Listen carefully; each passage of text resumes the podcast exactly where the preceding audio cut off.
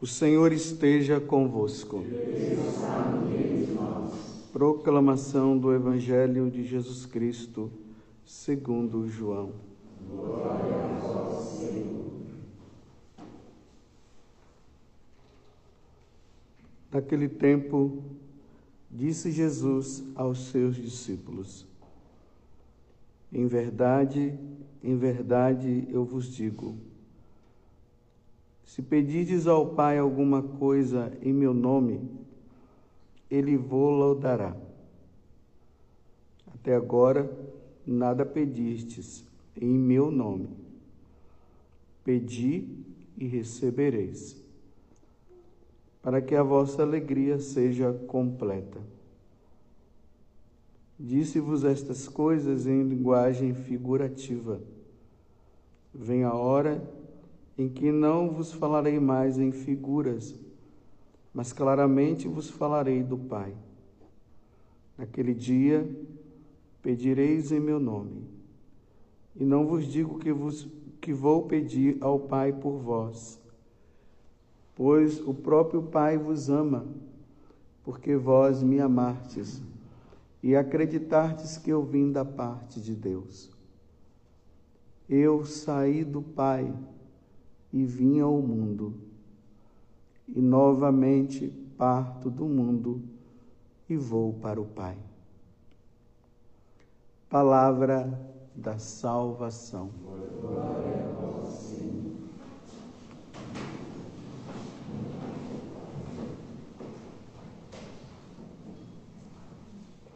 Estamos nesse capítulo 16 do Evangelho de São João. Né? Mais uma vez, relembrando, ele se dá ali na última ceia, capítulo 13, 14, 15, 16 e 17 do Evangelho de São João se dá nesse clima, né? Da Quinta-feira Santa. Jesus está se despedindo dos apóstolos, depois, quando acaba aquele momento da instituição da Eucaristia, e do sacerdócio, Jesus se, levanta, desce ali o Monte Sião, passa pelo Vale do Cedron, sobe para o Monte das Oliveiras e ali ele começa a rezar, começa a suar sangue, e aí Judas vem, dá o beijo e Jesus é levado. É nesse clima que esse evangelho está passando, né? Mas eu tenho dito que nós precisamos dar um passo a mais, pensando agora que Jesus agora ele não está se despedindo porque vai morrer, ele está se despedindo porque ele vai para o céu. Então já está terminando os 50 dias, na verdade já terminou, né? Aqui, aqui no Brasil é transferida a ascensão de Jesus para o domingo, mas no calendário universal da igreja foi na quinta-feira passada que isso aconteceu. Então amanhã nós vamos celebrar Jesus, né, voltando para a casa do Pai. Né? E, e veja que né, aqui, nessa despedida, dentro desse contexto, Jesus está dizendo agora para ele: olha, em verdade, em verdade vos digo: se pedires ao Pai alguma coisa em meu nome, eu vou-la dará. E depois ele diz: Eu saí, eu saí do Pai e vim ao mundo. Então, Jesus estava no céu. Então, ele vem, o Verbo se encarnou e habitou no meio de nós. Saiu do Pai, saiu do céu veio ao mundo. Para quê? Para nos salvar. Foi isso que ele veio fazer aqui. Adão e Eva pisaram na bola, perdemos tudo, perdemos a nossa salvação. Jesus agora ele vem com esse firme compromisso. Ele vem se oferecer em sacrifício pela nossa salvação missão cumprida. Morreu, se sacrificou, deu a vida por cada um de nós, Agora eu vou, eu vim ao mundo para isso. E novamente parto do mundo e vou agora para o Pai. Estou voltando, amanhã ele vai voltar. Amanhã ele vai subir. Que é que vai acontecer aqui? E nós aqui? Nós fomos salvos. Realmente a redenção ela aconteceu. A porta do céu ela se abriu novamente para nós. Só que para nós chegarmos lá, agora também depende de uma cooperação nossa com a graça de Deus. Não é assim somente estamos todos salvos e ok, tudo maravilhoso, morreu, vai todo mundo para o céu. Não, depende também de uma resposta nossa, um compromisso nosso diante de Deus, para que nós não o desobedeçamos mais. É preciso que haja uma fidelidade por parte nossa. A carne nossa, esse corpo, ele puxa cada vez mais nós para que nós desobedeçamos, para que nós vivamos uma vida longe dele, para que nós demos as costas a ele. Então, por nossas forças, nós não nós não vamos conseguir nos salvar diante de uma salvação que já foi dada em Cristo Jesus. Mas precisa da nossa resposta. E nós só vamos conseguir cooperando com a graça de Deus, por isso que é necessário que realmente o Espírito Santo ele venha sobre nós para que nós tenhamos toda a força necessária para que nós possamos realmente caminhar nessa salvação. E sejamos firmes e caminhemos. Observemos a nossa vida, nós vemos que toda hora nós estamos caindo. E nós não queríamos cair. Tem coisas na nossa mente, na nossa inteligência, que elas não estão bem claras. Tem coisas que nós achamos que nós estamos certos e nós não estamos certos. Nós estamos errados.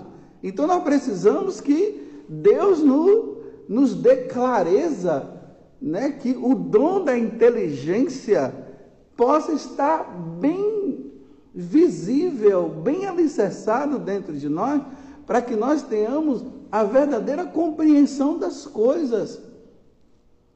Ainda mais nesse mundo onde os erros cada vez mais estão crescendo. Parece que as pessoas estão se tá absorvendo mais os erros do que a verdade. Esse mundo relativizado que o Papa, o Papa Emérito Bento XVI, ele deixou bem claro, né?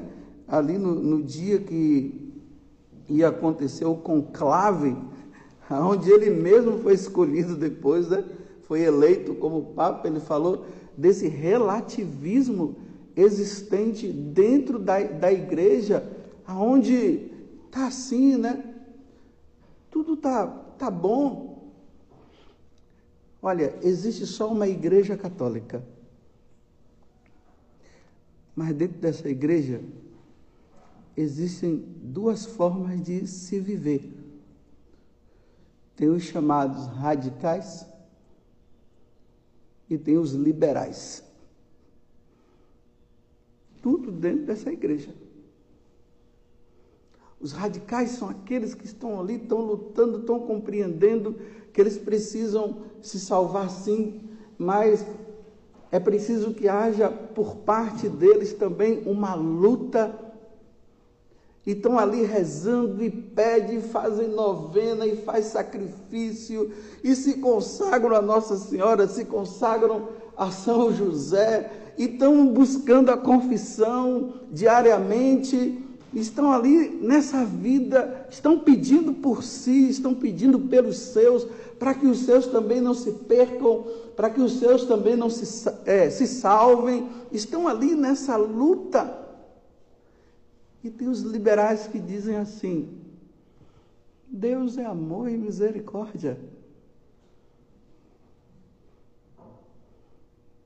Está todo mundo salvo. Não precisa ninguém se esforçar, não. Jesus já derramou o sangue na cruz. Sempre que eu vejo essa passagem aqui, quando Jesus fala, né, pedis e recebereis, né? Eu sempre fico lembrando e eu fico dizendo, o que pedir? Aí vocês sabem, né, que eu, eu sempre falo que eu peço pela minha salvação. E eu peço pela salvação dos meus. E como sacerdote, eu peço pela salvação dos fiéis e também dos infiéis. E quando eu ofereço e venho celebrar missa, eu venho celebrar missa nessa intenção. Oferecer pelos meus pecados, para que Deus não, não, não leve em consideração os meus pecados e não leve em consideração o pecado do povo. Essa é a intenção principal. O sacrifício da missa é para isso. Aí eu fico lembrando, né? Santa Mônica, ali, ó. Ah, aquela que é radical, né? Ela não era liberal, ela era radical. Então ela pedia pela salvação do filho dela. Eu não posso perder o Agostinho. Eu não gerei o Agostinho para o inferno. Eu gerei o Agostinho para o céu. E ali lágrimas e mais lágrimas, anos e mais anos, né? a radical pedindo, pedindo, pedindo, pedindo, pedindo. Aí tem ali entre 18 a 20 anos, né? Eu não sei, às vezes falam que é 30 anos de oração, mas não importa. O que importa é saber que foram anos e anos e anos, lágrimas e lágrimas, penitências e penitências, choros e mais choros. Deus, olha o Agostinho, salva meu filho, salva meu filho, eu não quero perder o meu filho, salva meu filho. Olha, a igreja radical é essa aquela que pede pela salvação da pessoa e pela salvação do outro. E com a graça de Deus, depois de tantos anos, Agostinho se converte. A igreja liberal, assim, está tudo bem. Por exemplo, né? Recentemente uma pessoa mandou para mim um print de, do Instagram de uma, de uma pessoa uma filha lá, que é filha de um, de um casal que é da igreja. E essa filha, ela fala um monte de coisa, fica ali, né? Ela é muito liberal. Naquela vida assim que a pessoa vê que está errada e tal, cada hora fala uma coisa, aí num determinado momento a pessoa falou bem assim: Ah, eu agradeço muito aos meus pais porque eles me amam é, e me amam do jeito que eu sou e me aceitam do jeito que eu sou. Então ela está dizendo que os pais dela aceitam ela do jeito que ela está, naquela vida errada. E porém, esses pais se mostram como muito religioso, muito assim, de igreja. Então, se ela está dizendo que os pais aceita do jeito que é, então eu me pergunto, não tem lágrimas? Não tem chorado pela vida errada da filha? Isso é liberalismo. No final, todo mundo vai, vai se salvar. Não se preocupa não, minha filha. Pode viver a vida que você está. Nós aceitamos você do jeito que você é assim. Você pode continuar. Olha, a inversão. Santa Mônica e esse daqui.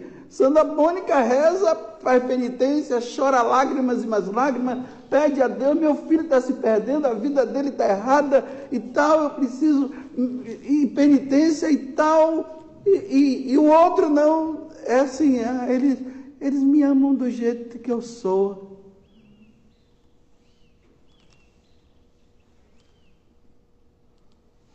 Porque todo mundo vai se salvar, não precisa se preocupar. Precisa. É. Para que esse negócio ficar é, rezando, rezando pela conversão, pela mudança? Não, meu filho tem que aproveitar a vida do jeito que está assim. Pode viver. No final é só celebrar uma missa de corpo presente. É assim. E ali na missa de corpo presente começam as mentiras, né? As mentiradas, dizendo que a pessoa fez isso, fez aquilo, que está salvo e não sei o que e tal, tal. Morreu numa vida errada. Aí depois é de sétimo dia, trigésimo dia, pronto, salvo. Está no céu, descansou, que maravilha, descansou coisa nenhuma. Não descansou, não. E sempre aquela conversinha que no final a pessoa vai chegar e vai dizer: Senhor, me salva. Aí sim, se arrependeu e tudo. Gente, que conversa. Existe um teólogo, eu esqueci o nome dele. Ele espalhou, né, os meninos aí devem saber, os, seminaristas da teologia. Ele diz bem assim: que o inferno está vazio. E o céu está cheio de gente. E essa ideia, ela cresceu, é isso mesmo. Por que, que o inferno está vazio? Porque Jesus morreu por todo mundo e salvou todo mundo. Então o inferno está vazio. O céu está cheio. Então, se o inferno está vazio, com com, da forma com esse, que esse mundo está. O inferno está vazio. Com tantas pessoas aí que fizeram mal. Imagine aquele. O, eu falei até dele esses dias, né? Que ele morreu dizendo assim: é, que ele queria ir para o inferno mesmo. Então, se ele queria ir para o inferno, pelo menos ele está lá. Um desses grandes filósofos que tem aí. Maquiavel, isso, obrigado. Maquiavel morreu dizendo assim: Eu quero ir para o inferno. E teve um outro que o padre, na hora que ele estava ali prestes a morrer, o padre foi e disse assim: e aí se arrependa dos pecados que você cometeu. Ele disse assim: ah, Padre, agora não dá para fazer isso, não. Você está querendo que eu crie inimigos?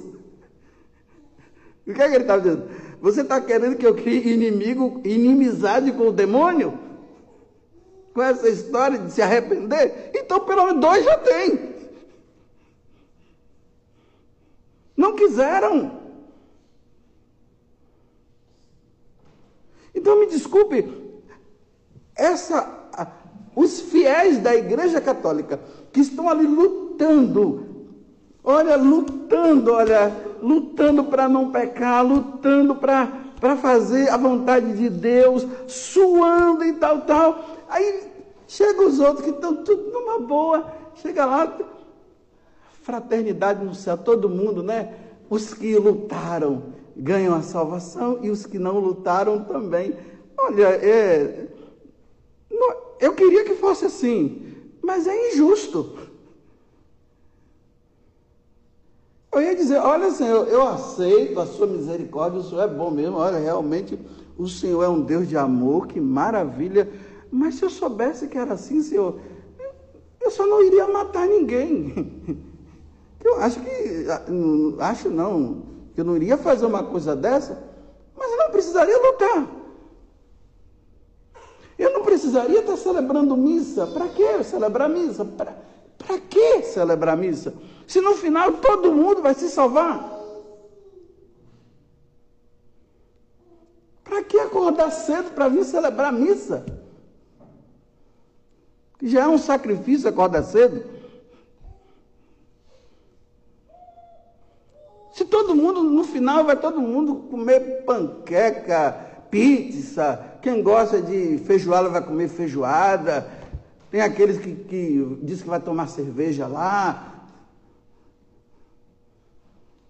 Se no final tudo vai ser bom, então, para quê? Eu vou dormir, acordar bem tarde. Vou viver assim, ó, de barriga para cima. Vou sair. Olha, um 7 em 1, né? Aquela conversinha fiada dos homens aí. 7 em 1 nas meninas. Vou viver, nossa senhora, cada dia uma.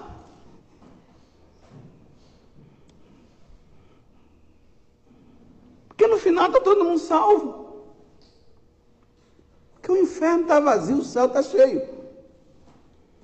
Está cheio, sim, de pessoas que lutaram pela santidade, como Santo Inácio de Loyola, como Santa Teresinha, como Santa Águeda, Santo Afonso, Santa Zita, São Benedito. Sim, esses estão lá. Mas aqueles que levaram uma vida assim de qualquer jeito, estão lá? Estão nada. E não esqueçamos, terminando, né? Que Jesus disse que a porta é estreita e muitos são os que estão passando pela porta larga. Resumindo,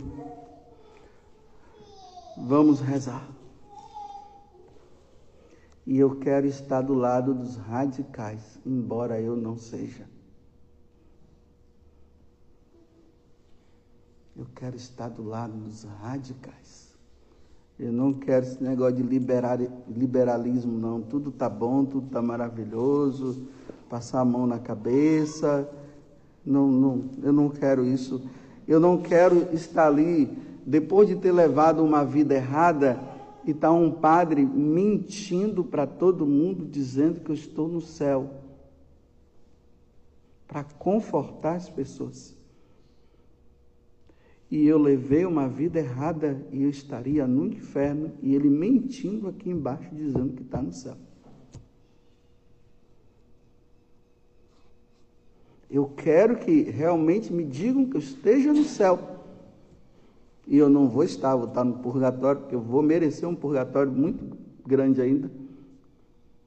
E eu não quero que ninguém diga que nós já temos mais um intercessor na canção nova. Aí eu morro na canção nova, espero morrer aqui dentro, né? Espero. Não sei o que pode acontecer no futuro, né? Mas espero morrer aqui dentro. Mas pelo amor de Deus, quando eu morrer, eu não quero nenhum membro da comunidade dizendo assim: temos um intercessor no céu. Não, está no purgatório, vai rezar. Talvez, né? Que é fácil dizer temos um intercessor no céu. Mas que vida levou? Conforto para os que estão aqui. Aí já começa a pedir milagres, né? Não peçam milagres para mim. Peçam sim, Jesus tenha piedade desse padre, que provavelmente ele esteja, provavelmente esteja no purgatório. Então, nós estamos pedindo, Senhor, para que ele saia do purgatório. Eu quero o pessoal diante do caixão falando isso, não dizendo que eu já estou no céu e que eu já tenho um intercessor. Porque se vocês disserem que já temos um intercessor no céu, vocês jamais rezarão por mim. Vocês vão ficar só pedindo por mim. E eu vou estar no purgatório pedindo que vocês rezem por mim. E vocês não vão rezar por mim, porque vocês vão estar dizendo que eu já estou no céu e vocês vão ficar pedindo milagre para mim. E não vai ter milagre, porque eu estou precisando de oração. Louvado seja nosso Senhor Jesus Cristo. E a nossa mãe Maria Santíssima.